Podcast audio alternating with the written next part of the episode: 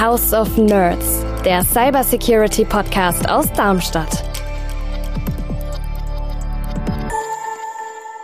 Das längste Kabel, was gebaut wurde, hat so 32.000 Kilometer. Und Vietnam hatte nur noch 20 Prozent seiner üblichen Bandbreite verfügbar. Da gibt es ganz viele Möglichkeiten, was, okay. wie, man, wie man ein Kabel kaputt machen kann. Also es gibt schon einen gewissen Schutz, aber es ist jetzt auch nicht so, dass da fünf Meter hohe Betonmauern drumstehen und es ist jetzt auch kein Nuklearreaktor.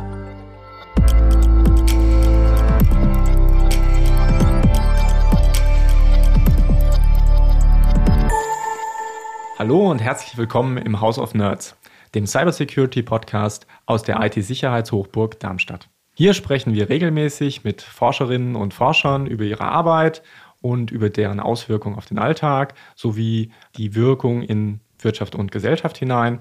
Und heute sprechen wir über ein sehr spannendes Thema, über Internet-Unterseekabel. Und das ist für mich, war das zumindest die dunkle Seite des Internets, denn sowohl ich als auch ähm, die, der Rest der Redaktion, wir wussten hier relativ wenig drüber und wir versuchen jetzt heute mal ein bisschen Licht ins Dunkel zu bringen ja, ich bin Oliver Küch, bin PR-Mitarbeiter am Nationalen Forschungszentrum für angewandte Cybersicherheit Athene und wie immer mit mir im Studio ist die Anna.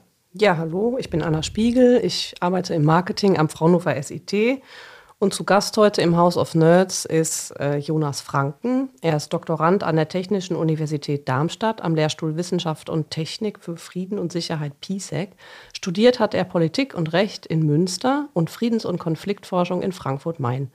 Ähm, außerdem hat er bei der Marine gedient und war lange in der zivilen Seenotrettung engagiert. Und er ist selbsternannter Seekabelerklärbär. Hallo Jonas. Hallo. Herzlich willkommen. Möchtest du was ergänzen oder korrigieren? Ähm, soweit stimmt das alles. Ähm, ja. Prima. Ich, ich, hätte noch eine kleine Ergänzung. Also, oh. äh, Jonas ist natürlich auch ein Athene-Wissenschaftler. Ja. Ah, richtig. Und uns ja darüber auch sehr verbunden. Ja. Das nur zur Transparenz und weil ich es als PR-Kraft nicht lassen kann. Entweder oder. Zum Aufwärmen hattest du was vorbereitet, Oliver. Genau, wir haben am Anfang so ein kleines interaktives Spiel und das ist auch wirklich nur ein Spiel. Es geht vor allem darum, schnell zu antworten, nicht viel nachzudenken. Mhm. Und das Spiel heißt Entweder oder. Ich okay. liefere immer zwei ähm, Möglichkeiten und du musst immer sagen A oder B. Verstanden? Soweit? Ja, soweit verstanden. Okay. Hawaii oder Fehmarn? Hawaii. Sylt oder Rügen? Sylt. Schwimmbrille oder Schnorchel? Schnorchel. Salz oder Chlor? Salz. Segel oder Motor? Motor. Twitter oder Facebook? Eindeutig Twitter. WhatsApp oder Signal? Ah, leider WhatsApp. SSP oder Python? Weder noch. Das ist nicht das ist gegen die Regel. Aber wir lassen das mal durchgehen. Ich bin auch kein Programmierer. Fisch oder Fleisch? Fisch. Fleisch oder Gemüse? Na, Gemüse. Milch oder Hafer? Hafer. Aquaman oder Ariel? Aquaman. Münster oder Darmstadt? Darmstadt. Tee oder Kaffee? Tee, tatsächlich. Ja. Damit sind wir schon durch. Ähm, genau, war nicht so schlimm, ne? Nee, war machbar. War machbar. genau, die, der Hintergrund ist natürlich, dass du eine maritime äh, ja. Verbindung hast. Ne? Ja. Also nicht nur in dem Thema, über das wir heute reden, sondern auch, Anna hat es ja schon in der Vorstellung gesagt, du warst bei der Marine. Genau, und ähm, ja, Internetseekabel, Internet-Unterseekabel. Wie sieht denn äh, so ein Unterwasserseekabel aus? Wie muss man sich das vorstellen? Kannst du uns da also, mal mit entführen in die Unterseewelt? Also ein äh, Kabel ist klassischerweise, wenn es jetzt nicht nah an der Küste liegt, gar nicht so groß oder so eine spektakuläre Infrastruktur. Wenn man den jetzt in der Hand hält, also man kann sie erstmal ganz einfach in der Hand halten. Wenn man so einen Abschnitt von so 20 Zentimetern hat, dann hat er vielleicht einen Umfang oder einen Durchmesser von 4 Zentimetern. Und ich kann mal die Schichten durchgehen, die dann so ein, die dann so ein Kabel ausmacht. Genau, also, aber ist das 4 cm hört sich jetzt für mich an wie so ein dicker Gartenschlauch. Genau, so ein dickerer Gartenschlauch. Ich sag immer, je nachdem, wie, wie nah es an der Küste ist, ist es entweder so breit wie ein Stamm oder halt wie ein schmaler Zweig. Also schon Gartenschlauch ist dann so das, das Kleinste, wie es werden kann. Und je nach, je näher es an der Küste liegt, desto größer wird es dann, weil es besser geschützt werden muss, weil da mehr mhm. Umwelteinflüsse oder menschliche Einflüsse auch einwirken können. Der klassische Aufbau, wenn es jetzt so unterhalb von ja, 200 Metern liegt, ist erstmal eine, eine Schutzschicht aus Nylon-Netzfaser, die mit Teer getränkt ist, damit dann eben auch sehr gut isoliert ist von dem, mhm. von dem Seewasser und auch Druck aushält. Dann kommen mehrere Schichten, die sich dann abwechseln von Drähten. Einfach nur Stahldrähte, die für eine gewisse Stabilität sorgen und auch diesen Druck, je nachdem, wie tief es geht. Also es gibt auch Seekabel, die liegen in 8000 Metern Seetiefe. Die müssen natürlich auch einem sehr starken Druck aushalten. Die äh, werden dann einfach, da werden mehrere Schichten gebildet, bis dann eine Kupferschicht kommt, die dann für die Stromversorgung des Kabels zuständig ist. Also da läuft dann ja doch relativ starker Gleichstrom drüber. Mhm. Ähm, auch ringförmig um ähm, die Isolation erstmal und dann in Silikongel gebettete Glasfasern. Das ist dann eigentlich der einzige operative Teil des Kabels. Der Rest mhm. ist eigentlich nur Schutzschicht oder für die Stromversorgung zuständig. Und in diesen Glasfasern läuft dann eben über Lichtsignale ein Datenverkehr. Ja. Und die Glasfasern, die haben ungefähr die Dicke von einem menschlichen Haar. Also es ist schon auch faszinierend, wie viel dann quasi drumherum gebaut wird okay. für eine Faser, die eigentlich doch sehr unspektakulär ist und die man kaum erkennen kann, wenn man jetzt davor steht. Ich habe gelesen, dass es aber gar nicht, so wie ich mir das am Anfang vorgestellt habe, so Kabel von A nach B, mhm. sondern äh, und dann wirklich quasi Gartenschlauch permanent. Ja. Sondern was ich gelesen habe, ist, dass es dazwischen auch immer wieder so kleinere äh, Komponenten gibt, die so eine Art Repeater-Funktion haben, ne? wie man zum Beispiel das aus dem Heimnetzwerk kennt, wo man ja auch ja. das WLAN immer noch mal verstärken muss. und das sind ja ein paar Kilometer, die die Glasfabelverbindung hat. Ja. Ähm, ist das so und in welchem Abstand sind die ungefähr? Und, und also das ist ja doch so ein, ja. so ein Managementsystem, was quasi noch mit eingebaut ist. Also Kabel bis zu 200 Kilometer Länge, die müssen nicht unbedingt repeated werden. Da mhm. können die Lichtsignale dann stark genug durchgeschossen werden, um halt so diese A nach B ähm, Komponente auch einfach durchführen zu können. Ähm, längere Kabel, die brauchen dann tatsächlich Repeater. Die sind aber eher mechanisch. Also die haben jetzt keine große große Software in sich drin, sondern mhm. laufen einfach über den Strom, der durch diese Kupferschicht durchgeleitet wird, laufen die an und verstärken das Signal circa alle 80 Kilometer. Also bei so einem Transatlantikkabel, was so ja um die, um die 10.000 Kilometer lang ist, kommt da schon auch einiges zusammen an Repeatern, die es dann jeweils auf dieser, auf dieser Strecke gibt. Aber da passiert jetzt auch nichts Komplexes. Da wird der, werden die Lichtsignale nicht irgendwie verändert, sondern einfach nur verstärkt. Wie sie ankommen, kommen sie auch wieder raus, mhm. nur um die nächsten 80 Kilometer dann äh, äh, vorwärts gebracht zu werden. Genau, da wären wir bei einem Thema, da haben wir schon den ersten Aha-Moment auch äh, mitbekommen. Wie kommen die denn da raus und wie geht es denn da weiter? Die, die landen dann an den sogenannten Kabellandestationen. Wie sehen die denn aus? Also wir haben uns das so vorgestellt wie so Trafohäuschen, die in der Stadt rumstehen, so unspektakuläre graue Kästen irgendwie. Ist es meistens auch. Ah, ähm, hängt ein bisschen davon ab, auch wie groß der, die Landestation ist, ob da mehrere Kabel landen. In letzter Zeit werden eher die Ressourcen auch in Kauf genommen und mehr Kabelstationen, einfach nur um eine gewisse räumliche Diversität auch zu haben. Mhm. Ähm, und dadurch werden eher kleinere Landestationen dann gebaut. Ja, die sehen meistens aus wie so Überseekontainer, die halt dann gefüllt sind mit Hochtechnologie. Also da werden dann terabyteweise äh, Daten durchgejagt, aber von außen ist es echt sehr unspektakulär. Eigentlich wie ein Trafohäuschen tatsächlich. Ja, und also wir haben Fotos gesehen, wir wissen ja. jetzt nicht, ob die authentisch sind, ne, Anna? Aber das sah auch wenig geschützt aus. Ja, also. genau. Da war einfach nur so ein Zäunchen drum und ein Schild, bitte nicht betreten. Ich weiß nicht, ob das hilft. Also. Ja, es ist, ähm, es ist interessant, es gibt da auch große Unterschiede. Ich glaube, bei neuen Kabelprojekten wird eher darauf geachtet, dass es da Zugangskontrollen gibt. Ich war jetzt auch mal in einer Landesstation, die biometrische Zugangskontrollen mhm. hatte. Doch relativ hohen Zaun, Stacheldraht, Generatoren, die dann äh, Backup-Strom liefern können, auch falls mal der Strom ausfällt. Also es gibt schon einen gewissen Schutz, aber es ist jetzt auch nicht so, dass da fünf Meter hohe Betonmauern drumstehen und es ist jetzt auch kein Nuklearreaktor. ähm, je, nach, je nach Kontext ist ja auch ein Ausfall von einer Kabellandestation oder von einem Kabel jetzt noch nicht so schlimm. Also einzelne Ausfälle können ja sowieso abgefedert werden. Ja, nur wenn man das vergleicht mit, ähm, ich sag mal, Beschreibungen, die ich jetzt von den Kollegen vom D6 bekommen habe, dann sind das schon eher so Hochsicherheitstrakte in Frankfurt, ähm, die auch ähm, örtlich nicht bekannt sind. Ja. Und das ist bei den äh, Seekabel-Anlandestationen doch anders. Ne? Also wie viele Seekabel gibt es überhaupt? Ja. Auch noch nicht. Also es gibt ungefähr 450, ein bisschen mehr als 450 Seekabelsysteme. Es sind zumindest die, die bekannt sind. Es, es gibt die Möglichkeit, dass auch noch ja, militärische Systeme gelegt werden. Klassischerweise ist es aber auch, und da gibt es auch eine ziemlich nerdige Subkultur dazu. Äh, ja, erzähl mal. Ja, genau, da bist du nicht so bei uns. Weil es nicht äh, besonders viele äh, Seekabel-Verlegeschiffe gibt, mhm. ähm, gibt es halt auch Leute, die tracken die, ah. äh, fahren den hinterher, fotografieren die so ein bisschen wie halt Trainspotters. Ähm, gibt es da so einen Twitter-Account von Kabelverlegeschiffen und sowas? Jetzt keinen zentralen, aber es gibt ja ganze Foren dazu. Ähm, okay da kann ich euch auch später die quasi die drei wichtigsten Foren äh, für die Show Notes geben. Genau, da gibt es schon, ja. gibt's schon sehr nerdige Informationen. Ist auch so ein bisschen vermengt dann mit so, ähm, ja, mit so einem Wirtschaftsforum, weil es ist ja auch eine große Industrie. Die genau. Konkurrenten wollen jeweils auch voneinander wissen, was passiert, welche technischen Daten die jeweils haben. Und da gibt es halt mehrere Plattformen, die das, die das anbieten. Unabhängig davon, wir haben die Dimensionen noch gar nicht genannt, 95 Prozent des Internetdatenverkehrs geht über Unterseekabel. Also wenn wir eine Mail nach Amerika schreiben, läuft das irgendwo durch ja. den Atlantik wahrscheinlich oder vielleicht auch woanders lang. ähm, das ist ja dann immer noch eine, andere Möglichkeit. Ähm, da fragt man sich, Anna hat sich die Frage, glaube ich, gestellt. Ähm, ja, ob es da keine Alternativen gibt. Also ob man das so aufwendig unter Wasser verlegen muss, ist, ist ja materiell, finanziell total aufwendig. Es gibt viele Abhängigkeiten.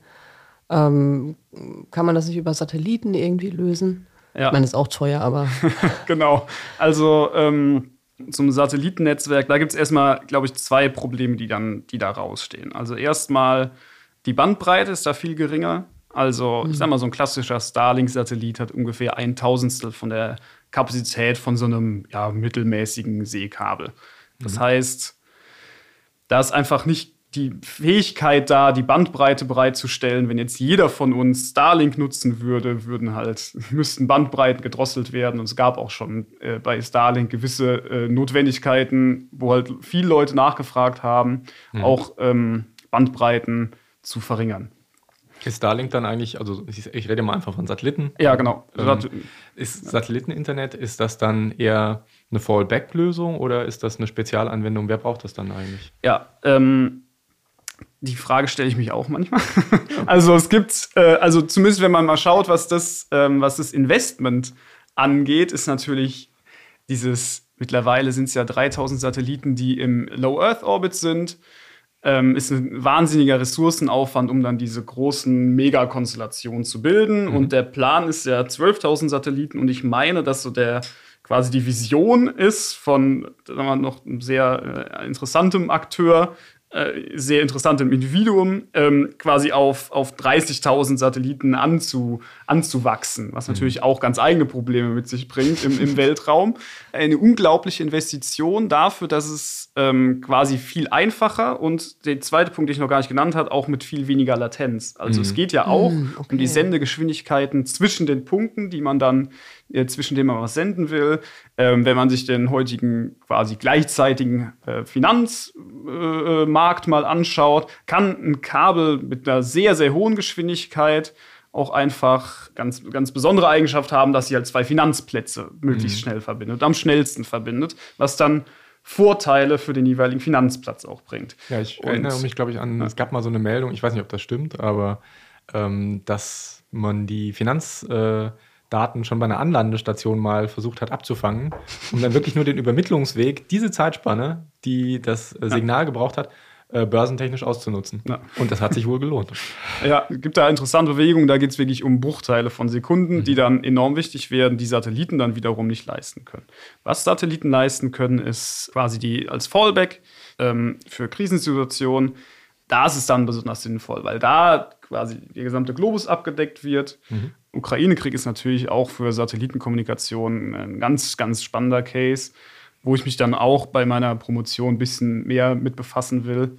Das ist natürlich besonders spannend, dann auch so von einzelnen Unternehmen ab, sich abhängig zu machen als Staat. Gibt ja auch staatliche Interessen, sich da selbstständig zu machen. Also die, die ja, Russland EU hat ja auch schon gesagt, sie wollen ein eigenes Internet bauen zum Beispiel. Ja. Also ist kein Witz. Ähm, und ich sage mal, im vergangenen Jahr ähm, kam eben viel zusammen. Ich sag ja. mal, was wir in der Cybersicherheit ja schon lange beobachten, dass staatliche Angreifer zum Beispiel ähm, in der Internetwelt da ähm, dominanter werden, aktiver werden. Wir hatten im vergangenen Jahr aber auch ähm, neben dem Ukraine-Krieg hatten wir auch ähm, mit Tonga eine Naturkatastrophe, wo wirklich ein Seekabel komplett äh, gebrochen ist und man wusste wirklich gar nicht, was ist da eigentlich passiert. Ja. Ne? Also da, die waren wirklich ganz abgeschottet. Wir hatten ähm, später im Jahr 22 in Shetland äh, einen teilweise Ausfall. Ja. Und äh, ja, was soll ich sagen? Ähm, die IT-Sicherheitshochburg Darm Darmstadt hat den Jonas Franken am Start und der präsentiert doch just in dem Jahr eine Studie, die ja. ihr dazu gearbeitet habt. Genau, wir hatten eine ähm, Studie fürs Europäische Parlament ja, in Auftrag bekommen. Angefangen hat die Studie im November 21 haben wir angefangen zu schreiben mhm. und im Mai 22 wurde sie veröffentlicht. Da gab es dann auch ein kurzes Hoch, kurze Aufmerksamkeit. Aber ich würde sagen, die große Aufmerksamkeit, die die Studie dann bekommen hat, kam mit den Nord Stream-Sabotagen, wo sich mhm. dann auch viele Leute gedacht haben, ah ja, es können also Gaspipelines gesprengt werden. Also, dass es eine Sabotage war, ist ja relativ eindeutig, weil halt gleichzeitige Sprengungen passiert sind. Was haben wir denn da noch im Meer? Und dann sind Leute relativ schnell gekommen, hm, während sie recherchiert haben, haben sie vielleicht gemerkt, dass äh, quasi die Recherche selbst über eine gewisse Infrastruktur läuft, die da im Meer mhm. einfach liegt, nämlich Internetkabel. Und dann habt ihr ja für die EU noch ein besonderes Gutachten gemacht. Was war da die Fragestellung und die Erkenntnisse? Das ähm, Gutachten fürs Europäische Parlament, das war natürlich mit einem EU-Fokus. Die wollten wissen, wie gefährdet ist die EU ähm, vor Seekabelausfällen und dann auch relativ offen gelassen, ob das jetzt ähm, irgendwie äh, ja, koordinierte Sabotagen sind oder Naturereignisse, wollten allgemein wissen, wie anfällig die EU ist. Und wie anfällig ist sie?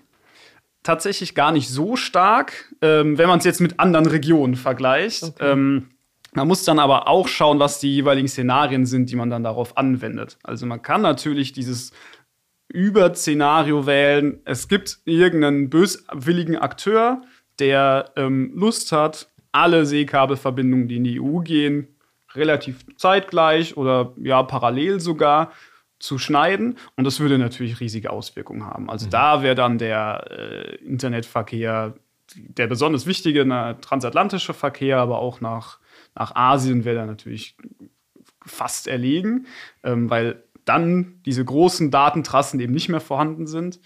Das Szenario, dass halt durch einzelne Ausfälle die oder EU-Länder, wir haben dann auch in einzelne Länder noch geschaut, ausfallen, ist eher die Ausnahme. Es gibt natürlich, die EU hat ja auch, oder bestimmte Länder, EU-Mitglieder haben ja auch äh, Überseeterritorien, Französisch-Guyana beispielsweise oder äh, Mayotte, wo ich selbst auch mit der Marine war übrigens.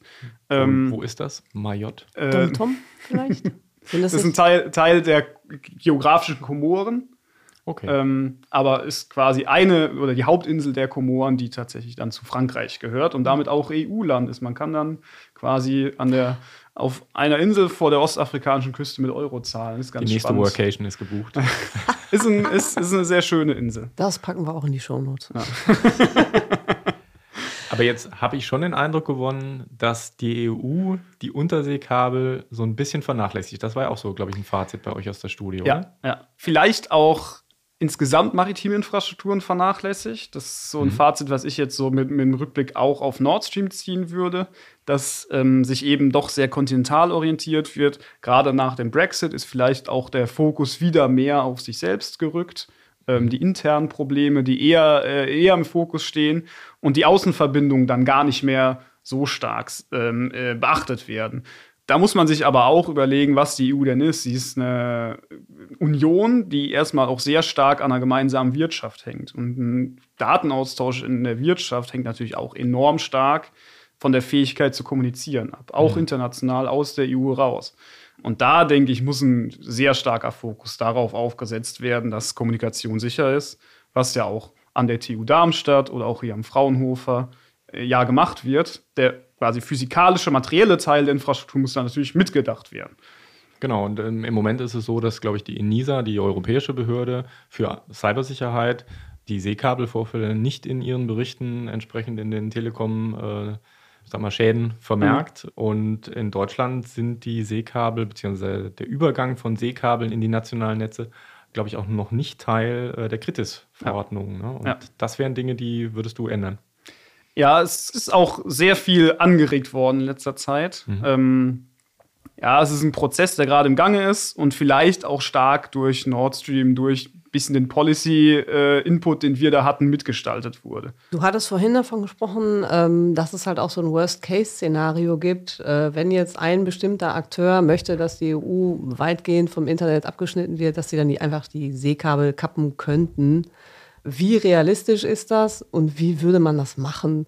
Also wie kriegt man so ein Seekabel kaputt? Am besten gleich mehrere. Ja, zunächst zur, zur letzten Frage. Da gibt es ganz viele Möglichkeiten, was, okay. wie, man, wie man ein Kabel kaputt machen kann. Also das, da, da hat der Gartenschlauch. Man kann vielleicht das. einen Dreijährigen daneben dran setzen und das ist irgendwann auch kaputt. Das stimmt.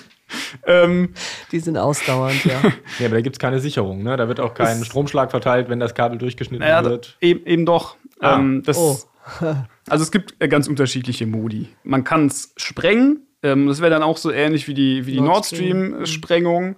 Das ist nicht besonders aufwendig, aber durch die Sensoren, die dann unter See vorhanden sind, auch relativ einfach. Gerade in der Ostsee gibt es enorm viele Sensoren. Da ist halt der gesamte Schallraum der Ostsee ist halt eigentlich ausgemessen. Und da war dann relativ schnell klar, oh, hier gab es jetzt drei parallele Explosionen.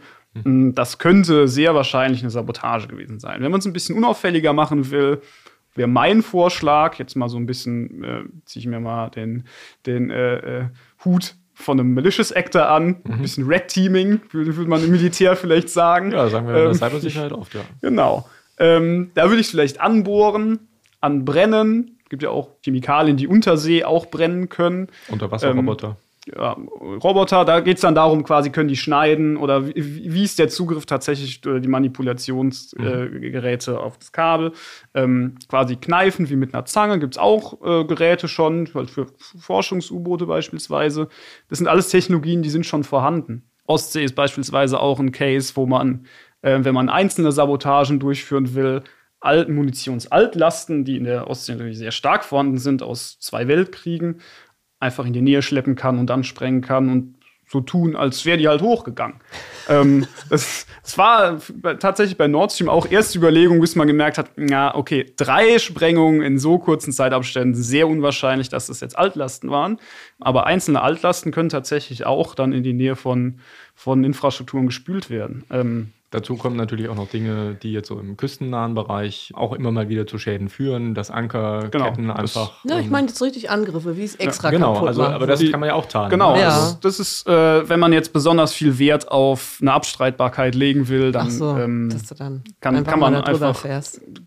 sehr häufig. Ich meine, das hängt dann auch wieder vom Seegebiet ab. Die Ostsee ist beispielsweise auch, weil die Küsten überall relativ nah sind, auch sehr gut ausgemessen mit quasi ähm, äh, Radarstation, auch äh, Remote Sensing, also Beobachtung aus dem All, wo dann ja gewisse Unregelmäßigkeiten im Seeverkehr schon auffallen würden. Also wir haben jetzt über, über physikalische äh, oder physische Möglichkeiten gesprochen, ähm, Seekabel zu kappen oder kaputt zu machen, zu zerstören. Ähm, wie sieht das denn mit, mit IT-Angriffen aus auf so Kabel? Da gibt es ja bestimmt auch Anknüpfungspunkte. Kannst du uns da so ein Szenario mal beschreiben? Ja, also aus, aus der ähm, ja, IT-Richtung haben Kabel erstmal sind sie eine Hardware. Das heißt, sie haben gar keine so großen Angriffspunkte an sich. Dann kann man aber auf die Landestation schauen und die haben natürlich eigene Steuerungssysteme. Die sind dann meistens air-gapped, mhm. also hängen jetzt nicht direkt am Internet dran, aber sind natürlich auch dauerhaft Ziel von Angriffen, ist klar, weil die besonders sag mal, wichtige Rollen erfüllen. Eben die Stromversorgung steuern. Übersteuerung würde natürlich dann auch Einfluss auf die Infrastruktur haben, besonders auf die Repeater. Oder mhm. auch ein Abstellen, dann wären sie halt dann dark, wie es dann immer so schön heißt. Wenn kein Licht an ist, ist es halt dark. genau. Und äh, da gibt es, glaube ich, schon große Einfallstore.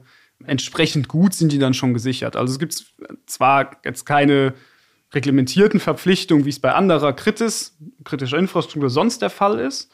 Aber die BetreiberInnen, die sind natürlich trotzdem stark hinterher, diesen Schutz aufrechtzuerhalten, eben weil das auch ihr Geschäftsmodell ist. Möglichst ausfallsicheres Internet, möglichst schnell, bereitzustellen für die KundInnen, die sich dann da anschließen wollen. Ähm, ja, jetzt haben wir viel über das Kaputtmachen, Abhören, Manipulieren, Zerstören gesprochen, aber ihr in eurer Studie habt Lösungen angeboten, wenn ich das richtig verstanden habe. Was, was sollten denn ja, was sollte die EU tun? Was gibt es für, ähm, für Lösungen oder für Vorschläge an die internationale Gemeinschaft, dass diese Infrastruktur besser abzusichern? Na, also ich cluster die, die Vorschläge, ähm, lassen sich, glaube ich, ein bisschen in technische Maßnahmen clustern und in politische Maßnahmen. Also auf der technischen Seite kann man sich erstmal das Netz selbst anschauen und sagen, okay, wir können mhm. einfach redundanter bauen und auch im Bauprozess vielleicht schon ein bisschen mehr Schutz machen. Also stärkere Armierung, um eben diese regelmäßig auftretenden Fischereischäden. Also insgesamt pro Jahr äh, gibt es äh, so bei den 450 Kabelsystemen ähm, 150 Ausfälle. Mhm. Davon ist der Großteil aber durch Fischerei oder durch Ankern, Baggern, also diese klassischen Unfälle, die schon menschlich ausgelöst sind, aber eben nicht beabsichtigt sind. Und sowas lässt sich halt vermeiden, indem man einfach redundanter baut, tiefer vergräbt, festere Armierungen etc. Das könnten Staaten auch vorschreiben. Klassischerweise will sich die Industrie da aber auch nicht so stark äh, beeinflussen lassen. Mhm. Was ja auch zu, quasi zum Netzausbau gehören würde, wäre äh, eine Möglichkeit, Satelliten als Redundanz dann einzusetzen, wenn man mit Ausfällen einfach rechnet. Mhm. Einfach nur um ähm, Ausfallszenarien, gerade in den Territorien, die, die, ich jetzt in Studien schon ähm, identifiziert habe, die auch eine relativ hohe Wahrscheinlichkeit von Ausfällen haben, beispielsweise Tonga aber ja. das würde jetzt den europäischen und deutschen Raum weniger. Jetzt, ja, es ist immer sinnvoll, auch so lokale Ausfälle wie das Ahrtal. Okay. Ähm, da kann man sich auch überlegen, mhm. äh, punktuell Satelliten, ja, Empfänger einfach vorzuhalten, um die Möglichkeit ha zu haben, die mobil einzusetzen. Sieht man in der Ukraine auch. Da ist halt eben die terroristische Infrastruktur, die Landnetze sind dann eben nicht mehr vorhanden oder russisch dominiert, werden absicht, absichtlich durch russische Knoten geleitet, um die halt mitzuplotten. Und da macht es dann besonders Sinn, halt ähm, Satelliten auch vor, vorzuhalten. Ähm, und wenn man jetzt auf die maritime äh, Sphäre guckt, da gibt es auch sehr viel Sensorik, die da ist. Wie würde man äh, auf Land Infrastrukturen schützen? Man würde irgendwie Videokameras aufstellen, ähm, äh, Zäune aufstellen, etc. Und das ist natürlich ein bisschen schwieriger Untersee zu machen, aber man hat mit Sonartechnologie beispielsweise eine Möglichkeit, relativ große Bereiche des Meeresraums auch einfach abzuhören. Ähm, dann gibt es noch die Ansätze durch ja, unbemenschte Fahrzeuge, die Kabel zu prüfen. Also das, was ich meinte, wenn man eben sehr koordiniert sabotieren will, müssen diese Ladungen da auch für eine bestimmte Zeit dran sein, weil eine Sprengung in drei Wochen, äh, in drei Wochen Abständen einfach nur auslösen würde, dass die Reparaturschiffe von also einem Punkt so zum anderen Kanalreinigung, fahren. da gibt es ja auch so Kanalroboter, so hätte man dann so Kabelroboter, die würden. Genau, die würden dann, also könnte man fernsteuern, könnte man autonom machen. Mhm. Ähm, da gibt es auch große Interessen aus der Industrie, das in nächster Zeit zu entwickeln und auch schon Ansätze, die es da gibt. Mhm. Ähm, muss man dann schauen, wie, wie fähig die jeweils sind und ob das denkbar ist, quasi eine Dauerpatrouille an Kabeln durchzuführen. Das ist ähm, unter dem wirtschaftlichen Vorbehalt gestellt. Ne? Genau. Ja, dann ähm, würde ich sagen, auch äh, was noch zu den technischen, zu, zu den technischen Sachen gehört, wäre eine Reparaturkapazität einfach vorzuhalten, mhm. möglicherweise auch staatlich. Da kommt man dann in diesen politischen Bereich, wie man das machen will, auf welcher Ebene, wer zahlt am Ende dafür. Aber möglichst schnell ein Kabel reparieren zu können, ist natürlich eine sinnvolle Fähigkeit. Ähm, da kommen wir, glaube ich, auch schon in so die Richtung der politischen Maßnahmen, ähm, wenn man auf die anderen Bündnisse kommt, in denen dann auch viele EU-Mitglieder drin sind, nämlich die NATO. Da sind dann die Länder Mitglied, die eben die, jetzt schon die besten Fähigkeiten haben. Mhm. Also Großbritannien, USA und Norwegen. Es ist natürlich ein schlechter Ausgangspunkt, dass genau die Länder nicht in der EU sind oder nicht mehr. Ähm, Äh, aber da gibt es zumindest schon gewisse Fähigkeiten, eben weil auch mhm. die Länder schon relativ lange und sehr ausgefallene oder sehr, sehr ausgebreitete maritime Infrastrukturen schon haben. Norwegen mit einem großen Netz an, mhm. an Energieinfrastrukturen, Großbritannien schon immer ein europäischer, quasi der zentrale Hafen für Seekabel und USA sowieso als quasi das Herzstück des Internets, wo dann ganz viele Seekabel aus, äh, von der West- und Ostküste da zusammenlaufen. Ähm, auf globaler Ebene könnte man natürlich noch anstreben, irgendwie das Seerechtsabkommen zu reformieren. Das ist ein interessanter ja. Punkt, das habe ich mich nämlich auch gefragt. Allerdings habe ich mich aus einer ganz anderen Perspektive ja. daran getastet. Weil Anna und ich, wir haben bei der Recherche uns gefragt, was machst du eigentlich als Schiffsbesitzer, hm. wenn du so aus Versehen so ein Seekabel kaputt machst? Ja. Rufst du die Polizei?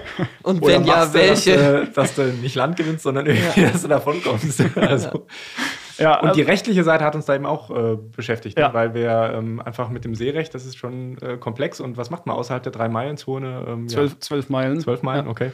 Ähm, also innerhalb dieser Meilenzone würde man sich dann an die jeweiligen Behörden wenden. Und, und sollte man das tun, was wäre dein Rat? Du hast vielleicht ein Boot, ich weiß nicht. das ist auch so teuer. Was würdest du tun? Es, ist, Einfach es gibt weg. tatsächlich im Seerecht äh, Artikel, also wenn man sowas auf hoher See macht und beispielsweise ein Fischer merkt, dass sein oder äh, ihr Netz jetzt an einem, an einem Seekabel dranhängt, kann dieses Netz abgelassen werden und mhm. geht dann verloren. Ist ein großer Verlust für, so, für, für so ein Fischerboot, klar aber er kann dann Schadensersatzforderungen an Seekabelunternehmen stellen. Gleichzeitig gibt es im Seerecht auch Artikel, wenn ein Kabel reißt aus Nachlässigkeit von ja, einem Fischer oder mhm. jemandem, der ankert, dann gibt es Schadensersatzforderungen gegen den, äh, ja, gegen den Fischer oder sein jeweiliges Unternehmen. Mittlerweile sind die auch nicht mehr alle selbstständig, sondern Aber es gibt nicht irgendwie die, die Seekabelversicherung oder sowas, das gibt es nicht, wo man einfach äh, sagen kann. Vollkasko, ich fisch, wie ich will. Naja, das gibt's nicht. Äh, das wäre, glaube ich, auch sehr teuer zu bezahlen. Ähm,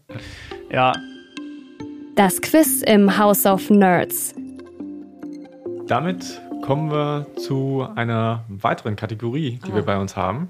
Und zwar zum Wissensquiz. Genau. Das Quiz im House of Nerds. Und die Anna testet mal dein Expertenwissen jetzt. Ja, also nicht nur. Es geht auch allgemein ums Meer, weil wir uns gedacht haben, dass du da sehr affin bist in Aha. die Richtung. Äh, wie viel Prozent der Erde wird von Meer bedeckt? Ungefähr, Schätzfrage. Äh, 70. Perfekt. Ja, direkt getroffen. das stimmt. genau. Wie viel Fläche ist das in Quadratkilometern? Also wie groß Boah. ist der Meeresboden insgesamt? Oh, das ist eine gute Frage. Ähm, wird in die Millionen gehen. 23 Millionen. Boah, kannst du null dranhängen. Okay. Ja. Also 362 Millionen Boah, Quadratkilometer. Enorm. Ja, ich war auch beeindruckt. Enorm.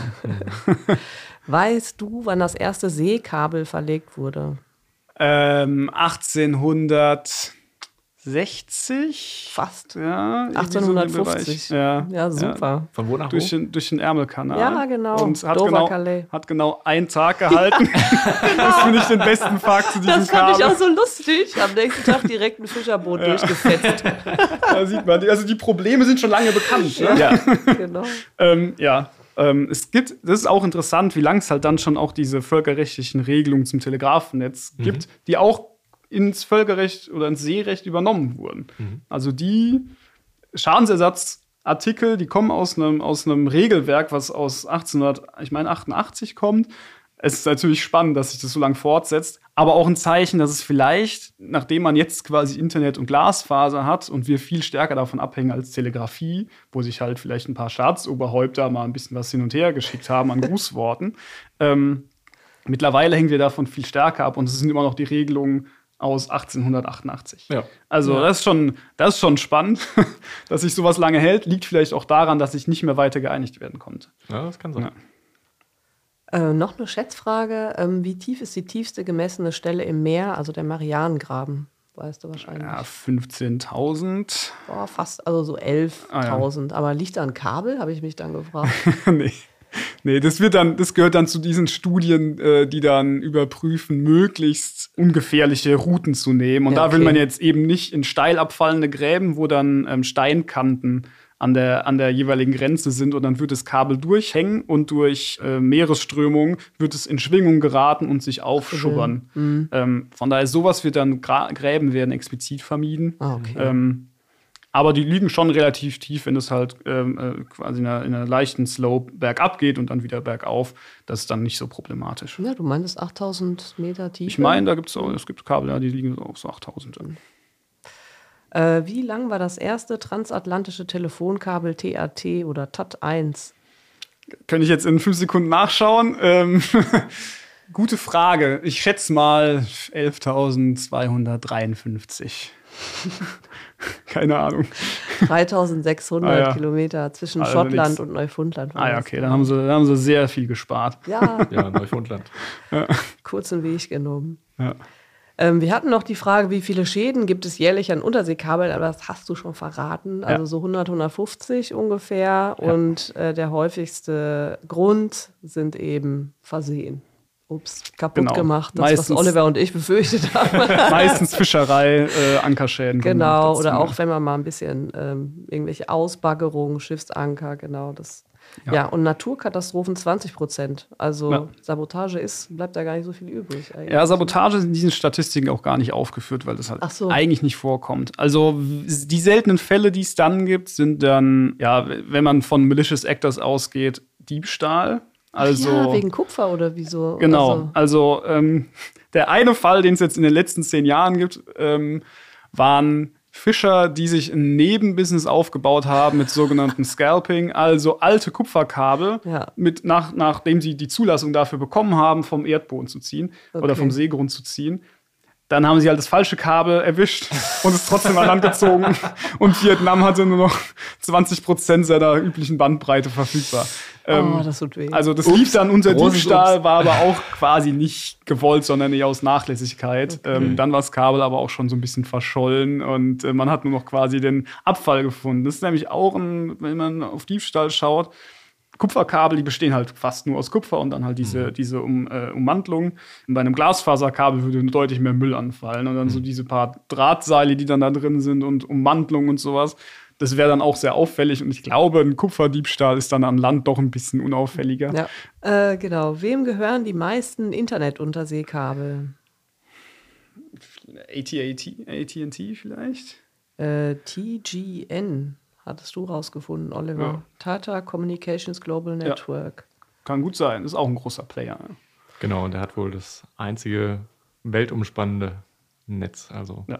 auch relativ viel Kontrolle. Ja ist ein, ist ein beeindruckender, beeindruckende Unternehmen, die sich da teilweise zusammen oder aufgebaut haben über Jahrzehnte.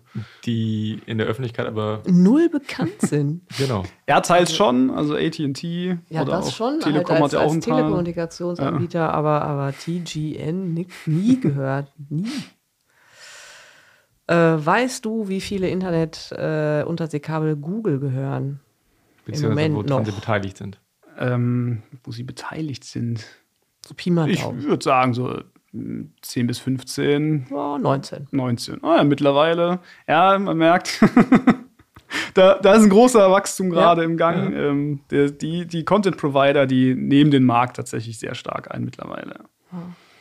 Weißt du, wie viel ein Kilometer Kabel kostet? Hängt wahrscheinlich dann auch ein bisschen davon ab, ähm, wie lang das Kabel ist mhm. ähm, und in welcher Seetiefe es liegt, wie stark es armiert ist. Ähm, jetzt könnte ich natürlich ein bisschen rumrechnen. So ein normales Kabel oder so das längste Kabel, was gebaut wurde, hat so 32.000 Kilometer, ähm, geht von der französischen Küste bis nach äh, Ostasien. Ähm, und das hat 500 Millionen gekostet. Ja, dann kostet es ja so ja, 5000 Euro. Ich weiß es nicht, ich bin schlecht im Kopf rechnen. Also wir haben so einen Durchschnittswert gefunden von 25.000 US-Dollar. 25.000 Euro, das ist ja. Ja, aber das, das hängt wahrscheinlich stark dann immer von der Länge. Hängt von der Kabel Kabelqualität ab, wahrscheinlich ja. dann auch. Das ähm, genau. Wie sicher das ist. Genau. Mhm. Ja, damit sind wir, glaube ich, am Ende vom Quiz, oder? Oh, vom Quiz sind wir am Ende, ja. Genau. genau. Und, Jetzt äh, wollten wir noch so ein bisschen, ähm, ja, auf, auf dich sozusagen eingehen. Ähm, du stehst ja eigentlich seit, äh, ja, seit der Pipeline-Sprengung, also seit Herbst 2022, da hattest du, glaube ich, relativ viele Medienanfragen, ähm, weil Seekabel da jetzt ein großes Thema in der Öffentlichkeit geworden sind. Ähm, wie, wie ist das also für dich? Also, wie fühlst du dich dabei? ist, ist natürlich super spannend, irgendwie aus, de, aus dem Master gerade frisch rauskommt und dann bei bei unserem Lehrstuhl PSEC gerade als Doktorand angefangen zu haben und schon prasseln da die Medienanfragen ein. Es war tatsächlich dann nach den Nord Stream-Attacken, da war ich auch gerade in Rostock auf einer Konferenz zu maritimer Sicherheit. Und das waren schon spannende so zwei, drei Wochen. Da hatte ich auch relativ wenig Schlaf, ähm, weil halt immer neue Infos reingekommen sind, da fuchst man sich dann immer weiter rein. Aber es ist auch wahnsinnig spannend und bereichernd. Also man kommt halt in Situationen, in die man vielleicht sonst als Doktorand nicht unbedingt reinkommt. Aber weil das halt so eine Nische ist, gibt es kaum andere AnsprechpartnerInnen in mhm. Deutschland. Und es hat unglaublich viel Spaß gemacht, mit, mit, mit den Medien zu arbeiten. Ähm, Du hast jetzt bei der Marine gedient, du warst lange in der zivilen Seenotrettung und bis jetzt Seekabelerklärbär. ähm, woher rührt denn dein Interesse am Meer generell? Das ist eine, das ist eine gute Frage. Ähm, da habe ich, glaube ich, gar nicht so eine, so eine abschließende Antwort drauf. Ich meine, also, du kommst aus der Pfalz. Wir hatten eigentlich überlegt, dass du aus Münster kommst. Dachten ja gut, da ist es nicht so weit bis zum ja. Meer, aber Pfalz jetzt. Pfalz ist schon weit mhm. entfernt, ja. Also ähm, ich glaube, es liegt auch daran, dass ich bei der Marine war, dass ich dem ah, quasi okay. dem Maritim noch ein bisschen mehr verbunden bin. Also da hat man dann so eine. Du warst im U-Boot, ne? Nee, nicht im U-Boot. Okay. Auf einem, auf, einem, auf einem Dickschiff, wie man sagen würde. ähm, auf einer Fregatte. Ähm, und das ist natürlich auch eine sehr prägende Zeit. Mhm. Ähm, wenn man da innerhalb von, ja, ich war anderthalb Jahre da, wenn man da dann ja doch relativ groß rumkommt, viel, viele seiner Tage, Wochen, Monate auf See verbringt, dann ähm, hat man eine gewisse Verbindung auch dazu. Ist natürlich auch ein sehr ästhetischer Raum. Es ist sehr wandelbar, was man so gar nicht denkt. Denkt so, mhm. ja, nee, aber vom, vom Ententeich, wo man wirklich gar keine Welle hat und eine spiegelglatte Fläche bis zu ja, acht Meter hohen Wellen. Es ist einfach ein sehr wandelbarer Raum, manchmal gnadenlos, manchmal auch äh, wahnsinnig beruhigend. Das ist einfach eine spannende Materie, sich damit auseinanderzusetzen. Ein bisschen, vielleicht habe ich da auch weiter äh, mich mit befasst, um später einen Job auch in Meeresnähe zu haben natürlich auch für, für die Freizeitgestaltung sehr gut ist, was mit Darmstadt jetzt nicht geklappt hat. Umso mehr. Was machst du hier? ja, aber also, äh, warum ich dann in Darmstadt gelandet bin, ist natürlich auch eine, eine spannende, spannende Frage. Ja, das ähm, wäre die nächste Frage gewesen. Ja. ähm, was machst du eigentlich hier? Ja. Warum bin ich hier? Sag mal. Nee, die, der, der Forschungskontext, der halt dann Darmstadt bietet, ist halt ähm, enorm. Also wir am Lehrstuhl haben halt enorme Ressourcen, die äh, uns zur Verfügung gestellt werden, auch eine gewisse Freiheit. Äh, es hätte natürlich auch sein können, dass ähm, ja gewisse Medienanfragen dann auf höherer Ebene beantwortet werden können. Aber ähm, das fand ich auch sehr gut, dass mir dann die Möglichkeit gegeben wurde, auch aus quasi meiner Perspektive und meiner Expertise da einzubringen, auch ermöglicht wurde und man hier eine gewisse ja, Verantwortung auch übertragen bekommt. Das ist relativ früh auch in, der, in dem, dem Promotionsabschnitt. Ähm, und insgesamt hat Darmstadt ja, was die technische Forschung angeht, enorme Ressourcen, die einfach da sind. Das ist ein Kontext, in dem man sich, auch wenn man sich teils dann mit den maritimen Aspekten befasst, trotzdem wohlfühlen kann. Man muss dann einfach dafür sorgen, dass man ab und zu auf äh, Konferenzen geht, die sich dann mit dem Thema befassen, die wiederum dann meistens in Seenähe sind. Der Nerdfaktor. Ja, was macht dich denn zum Nerd? Wieder eine spannende Frage. Ähm, ich glaube erstmal, dass das Thema so nischig ist, dass es keinen anderen Experten gibt dafür, dass man den, den Doktoranden, der seit zwei Monaten an seiner, an seiner Promotion erst sitzt, dann anfragen muss. Ich glaube, das ist schon mal sehr ein Zeichen für eine große Nische. Ansonsten, ich glaube, wenn man mein Umfeld fragen würde, was mich zum Nerd macht, sind es eher meine Hobbys. Äh, Aha. Also erstmal, was, wo wir auch schon drüber gesprochen haben, Fahrrad. Ich sammle Rennräder, antike Rennräder so aus den 60ern, 70ern. Früher habe ich die noch verkauft, in der Zeit, als ich in Münster war. Münster ist ja die Fahrradhauptstadt in ja, Deutschland. Die Fahrraddiebstahlhauptstadt. Ja. Ja. Ich habe nie eins geklaut, aber mir wurde eins geklaut. Das, ja. Äh, nach drei Jahren in Münster, dann ähm, ist man dann auch angekommen, heißt es dann immer. Und mein anderes nerdiges Hobby ist Tischeishockey. Also so eine Art. Nein, echt, wie lustig. so eine Art Tischkicker. Das kenne ich noch aus dem Vergnügungspark. Das ist ja toll. Du meinst wahrscheinlich Airhockey, oder? Diese, diese äh, Platten, die man dann über den Tisch schießt. Ja. Aber Tisch Eishockey ist wieder was anderes. Das okay. Das ist, so eine, das ist so eine Art Tischkicker, äh, ja. einen halben Meter breit, einen Meter lang und man steht hinterm Tor und steuert die Spieler einzeln, also sechs Feldspieler, mit den Stangen, die dann äh, hinten aus dem Tisch rausragen. Ist ein sehr, ist wenn man es mit Kickern vergleicht, viel filigraner und weil die eigene Laufwege haben, jeder einzelne Spieler auch viel variabler, weil da dann mehr quasi Strategie, Kombination möglich ist, ein viel schnelleres Spiel als Kickern. Ähm, wiederum eine sehr nischige Sportart. Also in Deutschland spielen es 200 Leute. DTEV, falls es einen interessiert. Also Guck online. Wir brauchen auf jeden Fall irgendeinen also YouTube. Also das brauchen wir als Shownote, auf jeden Fall. Also besser kann man nicht aussteigen aus der Sendung ja. als äh, mit Aber einer Sportart mit 200 Beteiligten in Deutschland. Wo findest du, also gibt es hier in Darmstadt äh, da so eine kleine Gruppe? Ähm, oder? Nee, das muss man immer selbst ein bisschen gründen. Ah. Ich, ich wohne ja in Frankfurt. Da gibt es schon traditionell relativ lange einen Verein. Ähm, Wir spielen aber, weil ich das schon seit der Schulzeit mache, mit dem tatsächlich noch unter dem Banner des Dürkheimer Vereins, also Bad Dürkheim, meine Heimatstadt. Ja. Und da spielen wir als der erste TEHC Puck-Off Bad Dürkheim. Hey. Also, also ist auch alles ein bisschen, man nimmt sich auch nicht zu ernst. Das Spiel selbst ist auch ist wunderbar. grundsätzlich so, so ein bisschen Kinderspiel. Und ich würde behaupten, man macht es auch nicht nur für den Sport, sondern auch für die Gemeinschaft, äh, die dann ja, eine sehr nerdige Truppe ist. Super, das super. Herzlichen super. Dank für ja. dieses Bonmot, für diesen kleinen Edelstein, den du hier ins House of Nerds mitgebracht hast. Ja, danke auch für deinen Besuch. Ja, das war ja, super ich danke spannend. euch. Ja. Vielen Dank. Genau, und ähm, ja, wir freuen uns natürlich auch, wenn wir ähm, Rückmeldungen oder Vorschläge bekommen vom Publikum, Zuschriften und äh, versuchen da auch drauf zu reagieren. Ihr könnt uns auch gerne Gäste vorschlagen. Äh, danke nochmal an Jonas und ich hoffe, dass wir dich irgendwann auch mal wieder hier zu Gast haben. Und ja, damit verabschiede ich mich. Ja, ich sage auch Tschüss, vielen Dank. Auch an Jonas nochmal besonders. Ja, vielen Dank euch. Hat mir sehr viel Spaß gemacht. Ja. Und jetzt gehen wir Tisch-Eishockey gucken.